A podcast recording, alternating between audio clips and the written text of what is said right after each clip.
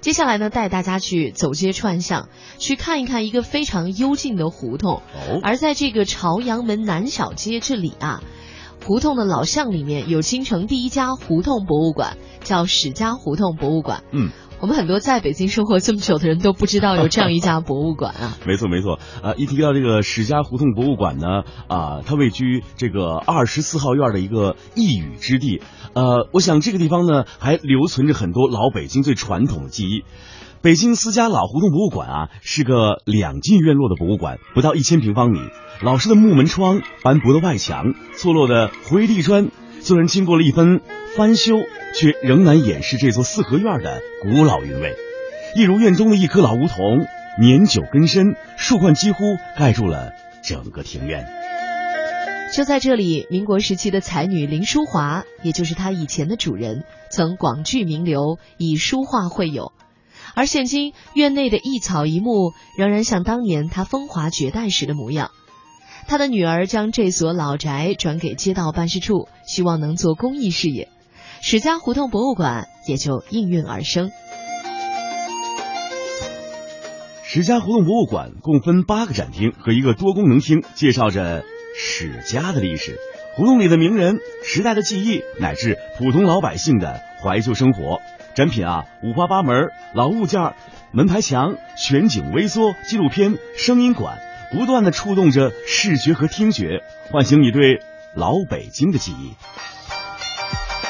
博物馆建设的筹备人之一，朝阳门街道办事处副主任李哲向记者介绍说，院子呢修了两年，修缮过程中特别有意义的是修旧如旧。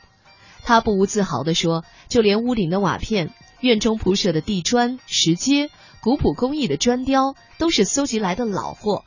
或是老房拆下来的建筑废料，或者是居民的捐赠。李哥说，博物馆最大的特点啊，就是没有文物，只有老物件儿。近三百个老物件都标有捐赠人的姓名，可以说啊，每样老物件既有他们的样品，可以这样说，每件老物件既是他们的作品，也是时代的作品。小人书、老照片、旧粮票、五彩小阳伞、青瓷暖水壶等等等等，这些再普通不过的生活用品，却是老北京们胡同记忆中的瑰宝。更有按照上世纪五六十年代、七八十年代的北京家庭布置的复原家居展，漫步其中，仿佛啊，思绪你也穿回了那曾经的年代和时代。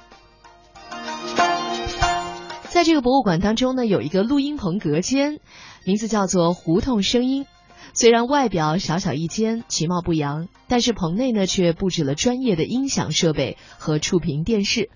屏幕上七十多种声音任君倾听。虎称、镇金龟、驼铃、警哨，那些曾经响彻胡同，而今却销声匿迹的叫卖声，只要轻触屏幕就能够再次听到。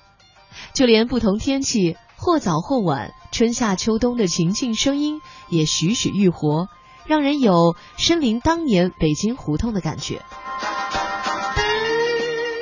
与此同时，这个多功能厅啊，也是一个文化讲堂。每隔一周啊，博物馆都会搞一些北京传统文化的讲座，哎，有请一些专家学者，甚至是民间的高手，讲讲北京的传统，亦或学一学北京传统的手工艺，像什么胡风筝啊、剪纸啊，不管什么，大家都学的是不亦乐乎。而且这个讲堂啊是免费对所有人都开放的。那李哲还说啊，博物馆只有一个银锁。也就是说，博物馆只有一个索引，你从这个博物馆走出去，才能进入到真正的博物馆，因为整个胡同就是一个鲜活的博物馆。